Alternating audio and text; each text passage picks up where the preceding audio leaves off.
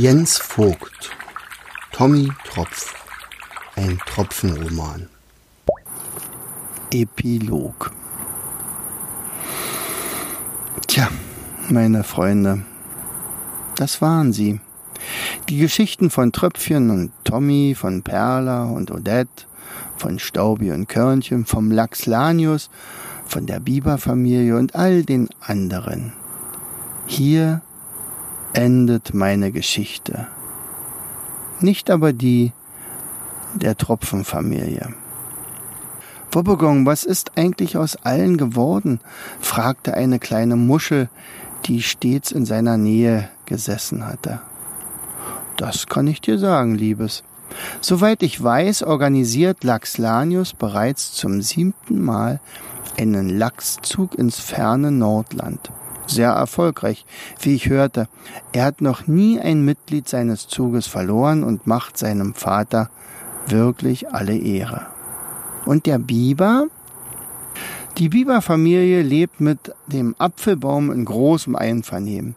Durch die Beratung von Odette wurde aus oder ein ausgeklügeltes Bewässerungssystem errichtet, das den Baum selbst bei ausbleibendem Regen mit Wasser versorgt. Dieses System ist in anderen Gegenden erfolgreich kopiert worden. Man hat in Anerkennung ihrer Leistung nach Odette eine Apfelsorte benannt, die Landsberger Odette. Was wurde eigentlich aus Virina Tondrowskaja? Hm, hm, naja, also Grisha hat immer wieder nach ihr geschaut. Doch sie war mit dem Zählen der Schneeflocken voll auf beschäftigt, dass er es irgendwann bleiben ließ, sie zu besuchen.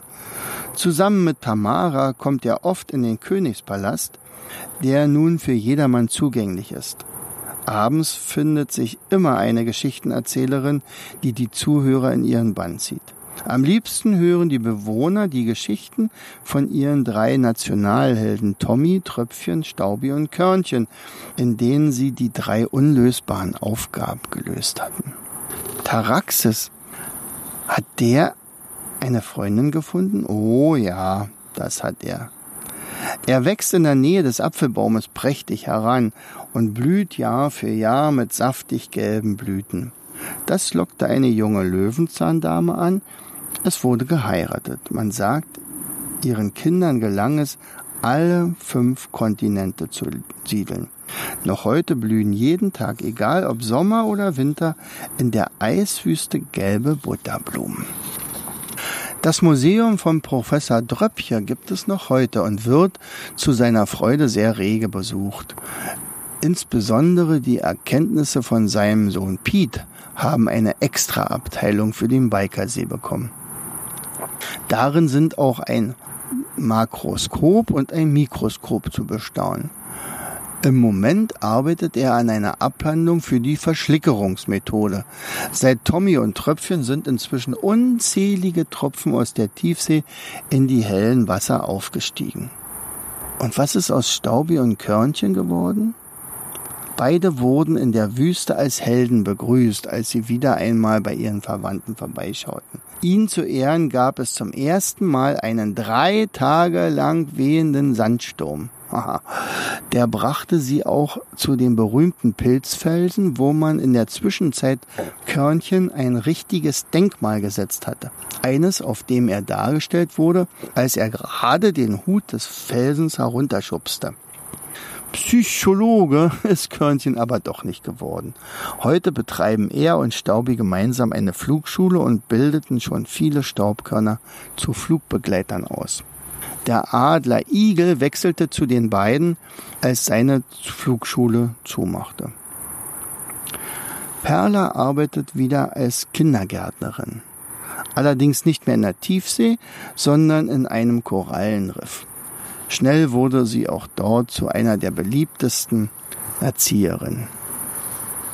Ihre hm, Freundin und Mama Odette und ihr Papa Tommy aber eröffneten ganz in der Nähe eine Schule. Odette entwarf dafür ein wunderschönes Bauwerk mit vielen Spielmöglichkeiten. Kaum war die Schule errichtet, gab es einen richtigen Ansturm. Tommys Methoden wurden weltweit berühmt. Alle wollten in dieser Schule unterrichtet werden. So blieb Tommy gar nichts weiter übrig, als weitere Lehrer auszubilden, die dann ähnliche Schulen gründeten. Tröpfchen war anfangs einer seiner besten Schüler. Später liebten ihn die Kinder als Lehrer. Oft musste er in seinen Unterrichtsstunden von ihrer Weltreise berichten. Jedes Mal zeigte er dann sein Schwert Schmelz und die Leuchtschuppen vor. Für seine Erfindung der heißen Steinverdunstungsmethode wurde er vom Wasserministerium mit einem hohen Orden ausgezeichnet. Dann aber packte ihn das Fernweh und er erkundete mit neuen Freunden andere interessante Gegenden dieser herrlichen Welt. Oh, beinahe vergaß ich jemanden zu erwähnen.